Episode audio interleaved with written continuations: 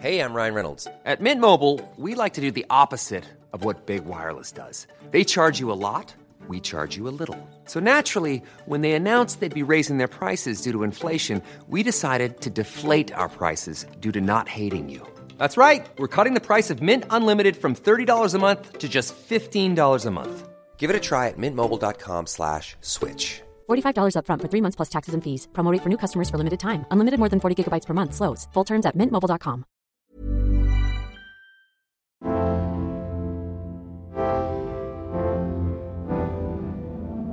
C'est l'été à Paris. Le thermomètre frôle les 35 degrés ressentis 48. Et dans le métro ou dans le RER, on assiste au ballet des hommes moites et transpirants qui desserrent leur cravate en soufflant. Le coupable, le costume. Ou plutôt son obligation sociale pour une grande partie d'entre vous, messieurs. Nous les femmes, certes, on ne peut pas marcher seul dans la rue passer 23 heures, mais malgré tout, on est des petites vénardes. Pour nous, le costume est une option, un prérequis. Et comme souvent avec les privilèges féminins, il y a anguille sous roche. Si nous n'avons pas d'obligation du costume à proprement parler, c'est que nous n'avons gagné le droit au dit costume que très, très récemment. Et ça serait un peu ironique, voire malvenu, de nous obliger à porter un habit qui nous a été interdit pendant des siècles. Vous n'étiez peut-être pas né quand les femmes ont obtenu le droit de vote ou le droit à la contraception, mais il y a de fortes chances que vous l'ayez été quand elles ont pu entrer au Congrès américain en pantalon de costume. C'était en 1993. Vous l'aurez compris, parler du costume féminin, c'est se lancer dans une aventure tortueuse, une histoire faite de combats, au pluriel.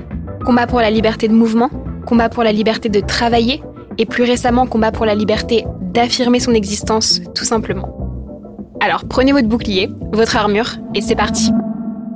Bienvenue dans Les mains dans les poches, le podcast qui fait d'un symbole de nonchalance le cri de ralliement d'une nouvelle révolution. Nous sommes Héloïse et Sarah, fondatrices de la marque Hello World, et aujourd'hui, c'est le costume féminin que nous allons déshabiller.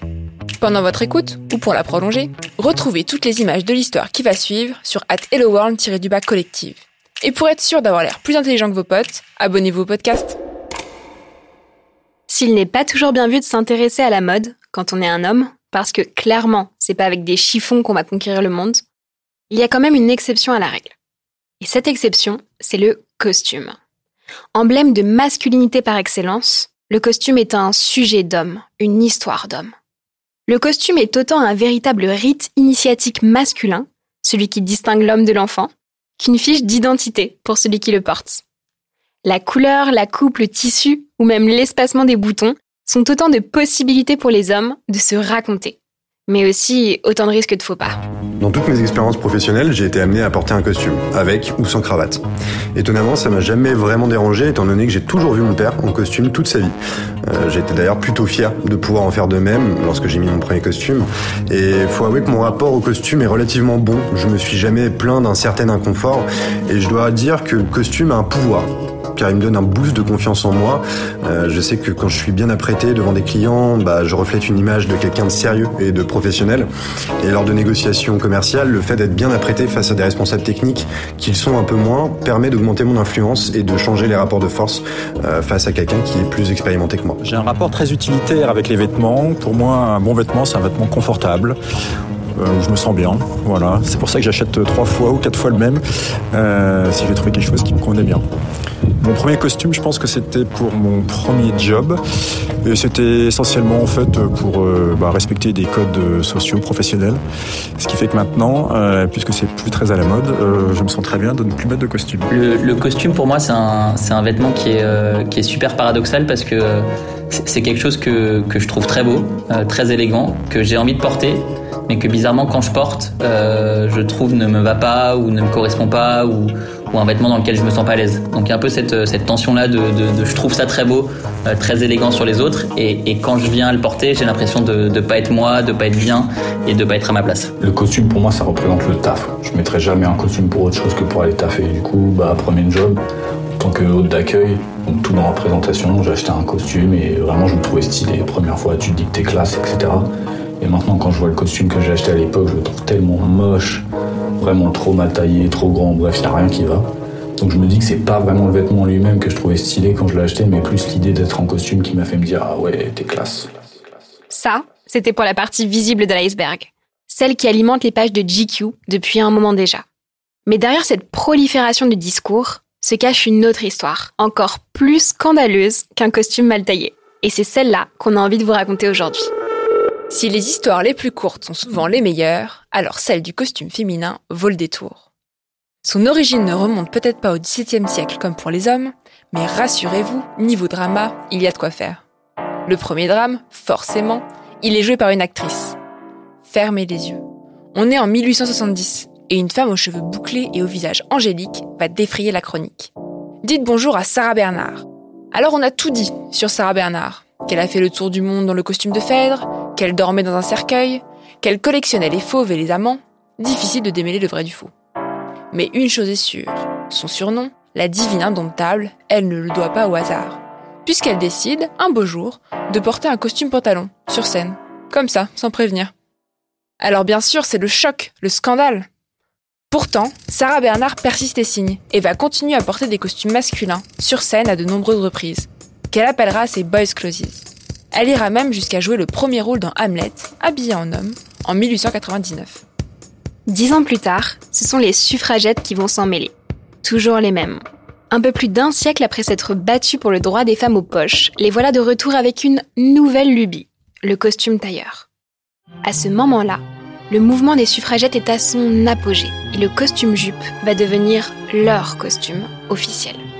Alors si cet habit peut sembler très sage pour des badass comme les suffragettes, il reste un signe fort de protestation, notamment contre la hobble skirt, une jupe qui était tellement resserrée au niveau des jambes qu'il était impossible pour les femmes de marcher autrement que par de tout petits pas.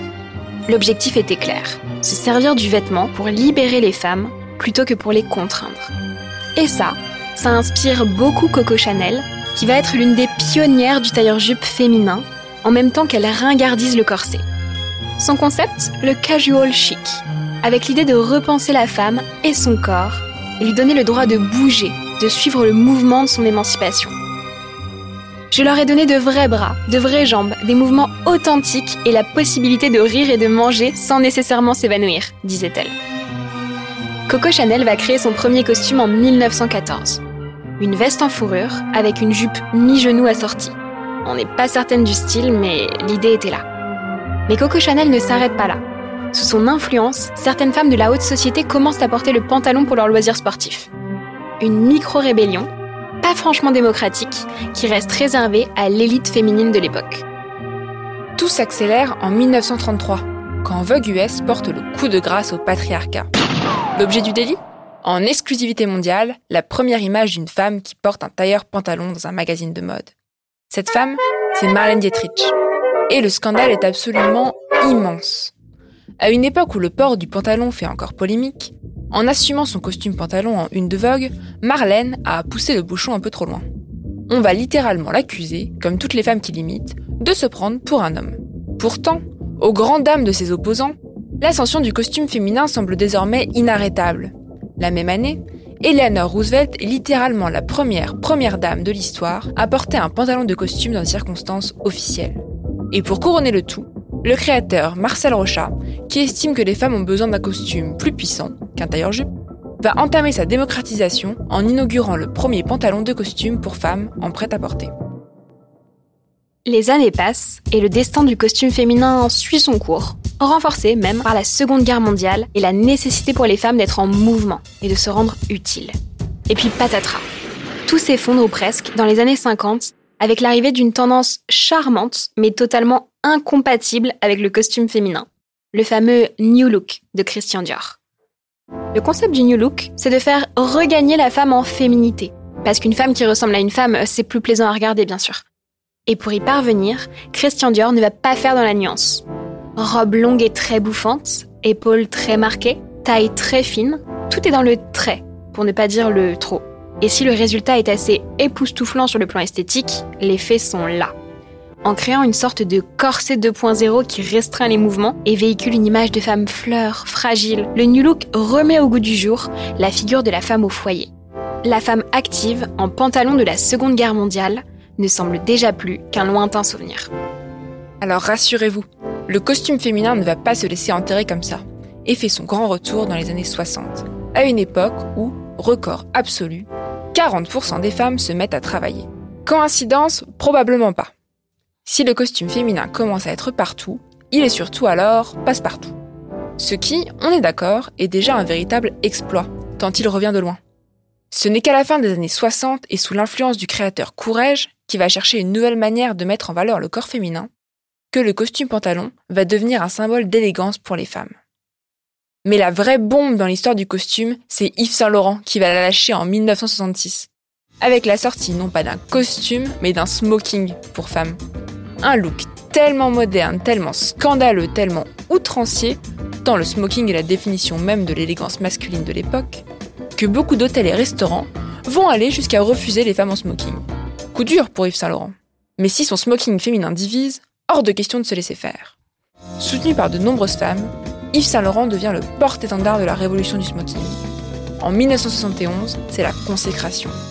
Bianca Perez épouse Mick Jagger dans un smoking blanc Yves Saint Laurent. C'est ça, Laurent Tu prends les risques T'as peur hein Un mariage ultra glamour et badass qui crée un véritable précédent dans l'histoire du costume féminin.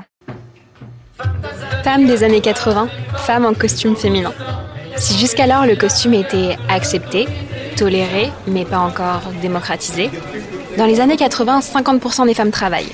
Bienvenue à l'ère du power suit. Une ère dont c'est cette fois Armani qui va devenir l'emblème avec ses costumes androgynes à la silhouette oversize et aux épaulettes imposantes. Mais quand on parle de costumes, impossible pour les femmes de se reposer trop longtemps. Le combat n'est jamais loin. On est en 1993 et aux États-Unis, les femmes doivent encore continuer à se battre pour porter ce qu'elles veulent. On vous l'a spoilé dans le générique, c'est l'année où Barbara Milkulski et Carol Mosley Brown, toutes deux sénatrices, ont bravé l'interdiction de porter un costume pantalon au Congrès. Un petit pas pour le Congrès, un grand pas pour l'humanité. Aujourd'hui, le costume féminin semble ultra démocratisé. C'est même l'uniforme d'Hillary Clinton pendant sa campagne présidentielle. Il donne l'image d'une femme dynamique, prête à aller affronter le monde. Mais ce qui est intéressant avec Hillary Clinton, c'est que ses costumes restent très genrés, la plupart du temps très colorés et surtout sans la moindre poche. Finalement, le costume féminin n'a pas fini d'écrire son histoire, de mener ses combats. Les nouvelles actrices de son évolution ne s'appellent plus Sarah Bernard ou Marlène Dietrich, mais Léna Situation, 17h10 ou Salut Beauté. Alors que le costume féminin rime encore pour beaucoup avec femme d'affaires, la youtubeuse Lena Situation en a fait un outil de pouvoir accessible à toutes, quel que soit l'âge, l'origine ou la classe sociale. À travers ses vidéos, où le costume est sa marque de fabrique et devient tout de suite moins effrayant et plus quotidien, elle incarne aujourd'hui la nouvelle figure de la girl boss à la française. Et on voulait finir sur deux super marques françaises. 17h10, première marque dédiée au costume féminin qui prend en compte la morphologie féminine, et dans un autre style, Salut Beauté, la marque qui revisite costumes et uniformes historiquement réservés aux hommes pour créer de nouvelles formes de puissance féminine. Je m'appelle Amélie Delacour, je suis la co-créatrice de 17h10. Alors on a voulu créer 17h10 parce que hum, on trouvait qu'il y avait une injustice dans le monde de la mode, c'est qu'il y avait plein de marques spécialistes du costume pour les hommes et il n'y en avait pas pour les femmes. Or, bah c'est vrai que c'est hyper compliqué de trouver un ensemble euh, qui vous va parfaitement parce que bah même si chaque marque de prêt-à-porter propose une ou deux références de tailleur par collection, ça va être rare que le pantalon et la veste tombent parfaitement. Du coup, c'est un peu en partant de ce postulat qu'on a créé 17h10 en se disant qu'il fallait proposer un grand choix de coupe, un grand choix de couleurs, un grand choix de style pour permettre à chaque femme de composer son tailleur idéal.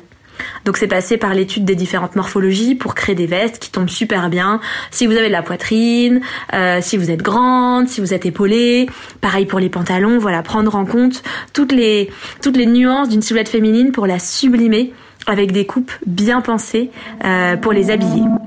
Et pour conclure sur notre désormais traditionnel vœu de fin d'épisode, on espère vous avoir donné envie de continuer la révolution du costume. Oui, même par 35 degrés. Notre conquête du monde les mains dans les poches continue sur Instagram. Rejoignez la révolution, réagissez et posez toutes vos questions sur at helloworld-du-bas collective. Ce podcast a été conçu en toute humilité. Nous ne sommes ni historiennes, ni sociologues du vêtement, mais nous y avons mis toute notre passion et nos nuits de sommeil dans le but de vous divertir et de vous donner envie de creuser plus loin. Vous venez d'écouter le huitième épisode des Mains dans les poches. Produit et réalisé par Compagnie, écrit et raconté par Héloïse Dung et moi-même, Sarah Herbin.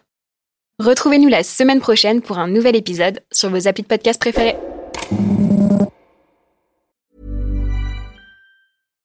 Here's a cool fact a crocodile can't stick out its tongue. Another cool fact you can get short term health insurance for a month or just under a year in some states.